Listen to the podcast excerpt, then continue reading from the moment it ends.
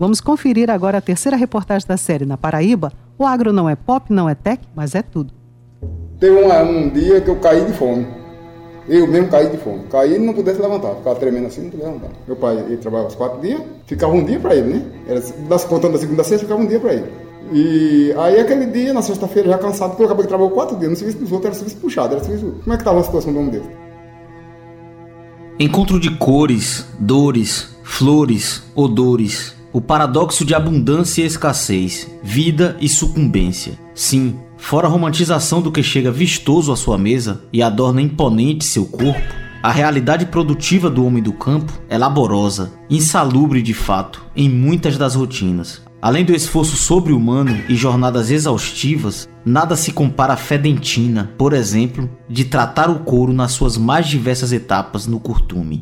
O azedo ainda invade minhas narinas e penetra a alma rasgando. É indescritível o odor. Homens estão imersos, meio corpo mergulhado naquele líquido em tom amarronzado e cheiro nauseante. Usam roupas em várias camadas: botas, avental, chapéu, camisa cobrindo o rosto, mas nada adianta. A fedentina, como relatam os próprios, entranha na pele, nos poros. Todo este relato é para, subvertendo a canção, não dizer que só falei das flores. O detalhe é que a apenas um quilômetro dali, daquele inferno odorífero, a lojinha da artesa nos apresenta produtos brilhantes, lisinhos, cheirosos, feitos com aquele mesmo couro, antes disforme, sujo, fedido. A sonora cima que abre esta matéria é do seu Elias Tenório, de 68 anos, neto, filho de negros escravizados no quilombo do Grilo, na região de Riachão do Bacamarte. Ele nada tem a ver com a produção do couro, mas exponencia bem a relação intensa de dor e regozijo do homem com o campo.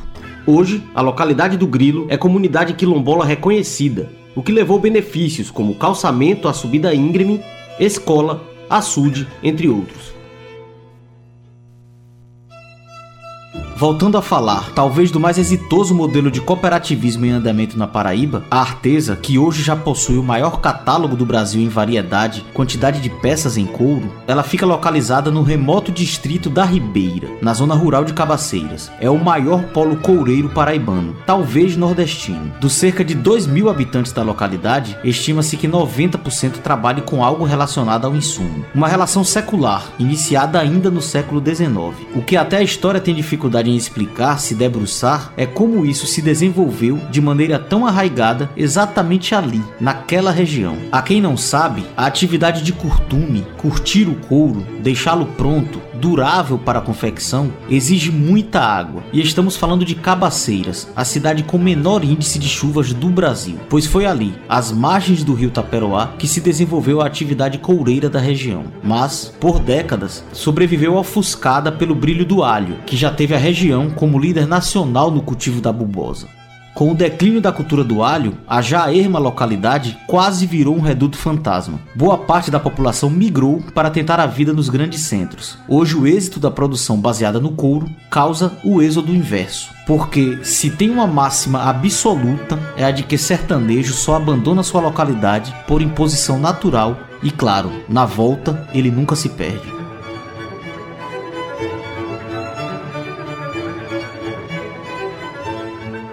Centenas de retirantes da Ribeira regressaram e já estão absorvidos pelo mercado local. Mas isso só foi possível após o surgimento da Artesa, fundada no fim da década de 80 e colocada em operação para valer no final dos anos 90.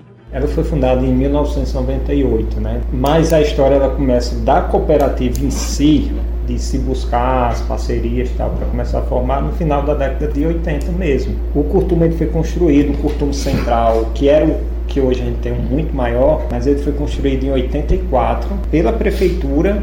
A prefeitura construiu e deixou lá para algumas pessoas começarem fazer alguma coisa, né? Tinham duas máquinas, tinha um fulão uma máquina de lixar. Então essa atividade ela veio, porque nunca foi principal atividade, mas a pecuária ela sempre existiu aqui, mesmo que, que precário, e para a pecuária precisa que tenha aquela pessoa que faça, e a agricultura também ela precisa dos adornos para proteger os EPIs para o agricultor. Né? Então essa atividade ela sempre foi de forma secundária, né? Meu pai sempre foi muito à frente no alho, conhecia muita gente através da, do alho, Né, e disse: vamos procurar parceiros e vamos tentar formar uma associação, alguma coisa, vamos tentar fortalecer o couro, né, organizar. Na verdade, a gente diz isso hoje bonito, né, mas no tempo ele está desesperado. Ele disse: a gente tem que procurar alguma coisa para a gente não morrer de fome. E quando foi se buscar os parceiros, os parceiros já conheciam aqui, já conheciam o povo, que era um povo muito trabalhador, e eles já viam alguma coisa de couro e sabiam que o couro tem um valor muito forte no mercado. Por que não, não investir nisso?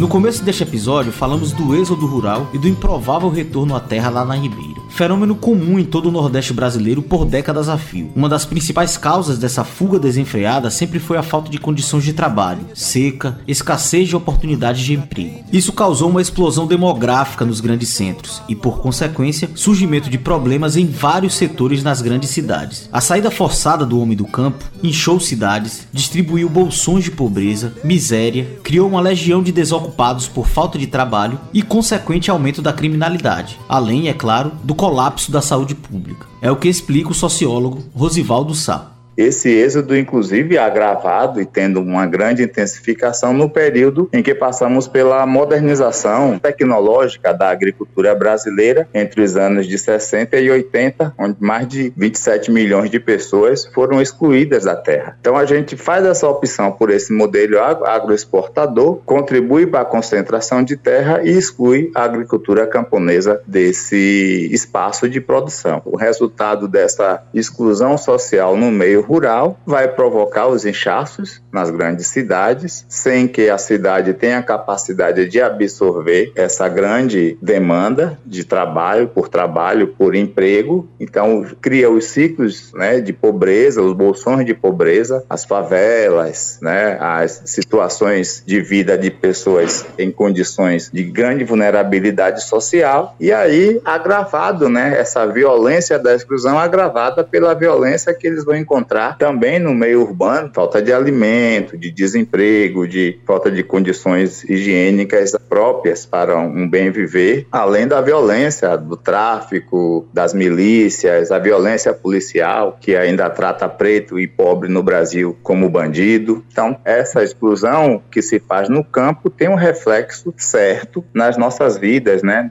Da vida da população brasileira e vai refletir na cidade, vai refletir nesse retrato de exclusão social que nós vemos nas grandes cidades. Se o campo é fundamental, indispensável para atender a vida urbana da sociedade moderna, quando falamos da agricultura familiar, esta relevância é ainda maior. Alimentos saudáveis, renda direta às famílias, fixação do homem no campo. A agricultura familiar representa o maior contingente nacional da atividade no campo. Quase 80% dos modelos de produção é neste formato. Mas este número de representação da agricultura familiar vem encolhendo no Brasil nos últimos tempos. Por outro lado, na Paraíba, a agricultura familiar registra crescimento. O sociólogo Rosivaldo Sá explica um pouco deste fenômeno na Paraíba e no Brasil.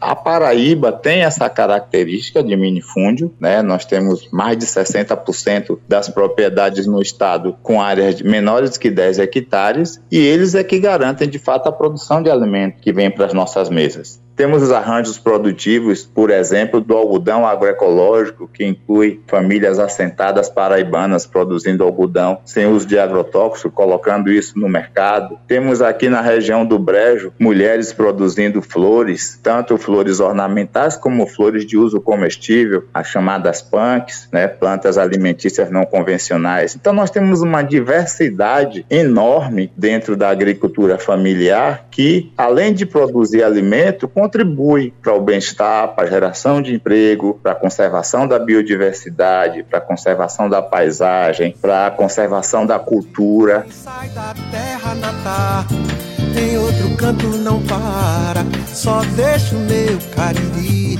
no último pau de arara,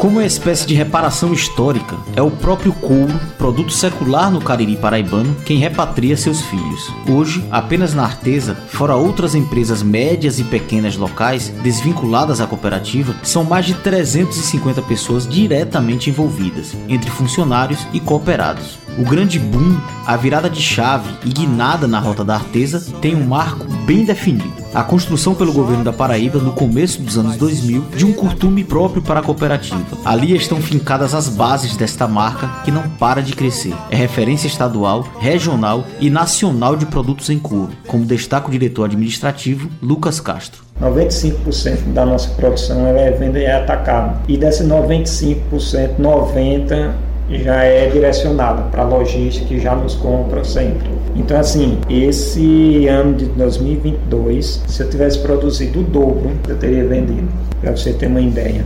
Né? Hoje a gente deve estar fazendo algo em torno de 10, 12 mil produtos por mês, né? entre sandálias, bolsas. Claro, eu tenho produtos que têm uma alta produtividade, eu tenho produtos que são mais pela complexidade de se fazer. E o principal é o agente curtente, tanto a parte do caleiro, que é um tiro-pelo, como a parte do curtimento, que a gente hoje a gente usa o cal e a cinza para retirar o pelo do animal e usa a casca do angico para fazer o curtimento, porque hoje 99,9% dos curtumes mundiais eles não trabalham dessa forma. Eles trabalham com mineral, que é o sal de cromo, altamente poluente, altamente prejudicial a, a quem trabalha com ele, mas ele tem um custo muito mais baixo e você utiliza muito menos. O curtume não para de se expandir com área para a produção coletiva e individual dos cooperados. O local já dispõe de placas solares via financiamento de instituição financeira, o que representa a economia de 15 mil reais em consumo de energia por mês. O próximo passo é ampliar a tecnologia aplicada na produção para adequação da política de preservação que a Artesa estabelece como missão. Estudos já projetam a implementação de reaproveitamento de água no local, o que possibilitará, por exemplo, produção em outras frentes, de outras culturas. A água pode ser utilizada, por exemplo, na lavoura. Para se ter ideia da dimensão do trabalho da artesa no Cariri paraibano, o volume de receita gerado pela cooperativa ao ano é maior do que o fundo de participação dos municípios da cidade de Cabaceiras. Ao ouvinte desatento, explico que o FPM é um repasse do governo federal que, em muitos casos, equivale a 90% das receitas dos pequenos municípios paraibanos. Um dos grandes compromissos do poder público para desenvolvimento de qualquer atividade econômica é a criação de situações favoráveis. O secretário de Desenvolvimento da Agropecuária e da Pesca, Hugo Vieira, que já esteve aqui nesta série, fala agora conosco sobre a desburocratização e celeridade nos protocolos como certificação, emissão de selos e licenças como compromisso do governo do estado. O Estado está com um projeto para criação de queijarias por todo o sertão em Cariri, para absorver essa produção de leite, que a gente também está incentivando. Nós vamos estar tá lançando até junho um grande programa de forragem no sertão e no Curimataú, né? Que a gente possa dar condição. E aí precisa ter a preocupação, porque de repente você incentiva a produção de leite e você não fecha a ponta na comercialização, daqui dois anos está a turma derramando leite nas estradas porque senão é, acontece. Isso aí é um desestímulo, porque o cara investiu, começou a produzir, daqui a pouco aí vai ter que se desfazer dos seus animais, das suas vacas, das suas cabras, e para montar todo esse processo de novo é muito difícil. As tais situações favoráveis, também citadas, passam fundamentalmente pela oferta de infraestrutura adequada. E outro grande passo para a expansão da artesa foi a sonhada pavimentação do acesso à Ribeira. A obra já está em execução pelo governo estadual e vai pavimentar 14 quilômetros ligando a sede Cabaceiras até o distrito. Mais que a retirada do isolamento da localidade, a rodovia vai representar uma redução de custo operacional significativo, com fretes mais baratos, menor tempo de espera e maior acessibilidade direta das centenas de pessoas que visitam semanalmente a Terra do Couro na Paraíba. Sim, além de centro produtivo, a Ribeira também herdou da sede Cabaceiras a vocação turística. É rota para o mundialmente famoso Lagedo do Pai Mateus, além de sediar a Expo Couro, o maior evento anual do setor na Paraíba. A música do caririzeiro Totonho pode até clamar, mas ninguém segura a cabra, digo, o desenvolvimento nestas bandas da Paraíba.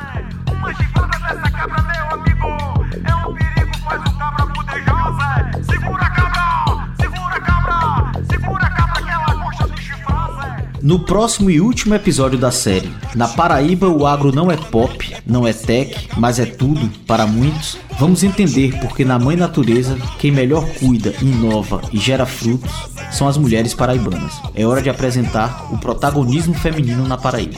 Esta série é um produto da Rádio Tabajara, emissora da empresa paraibana de comunicação. A edição de áudio e montagem coube a João Lira e Marcos Pac. Produção de Fernanda Gonçalves. O roteiro e redação é meu, Marcos Tomás.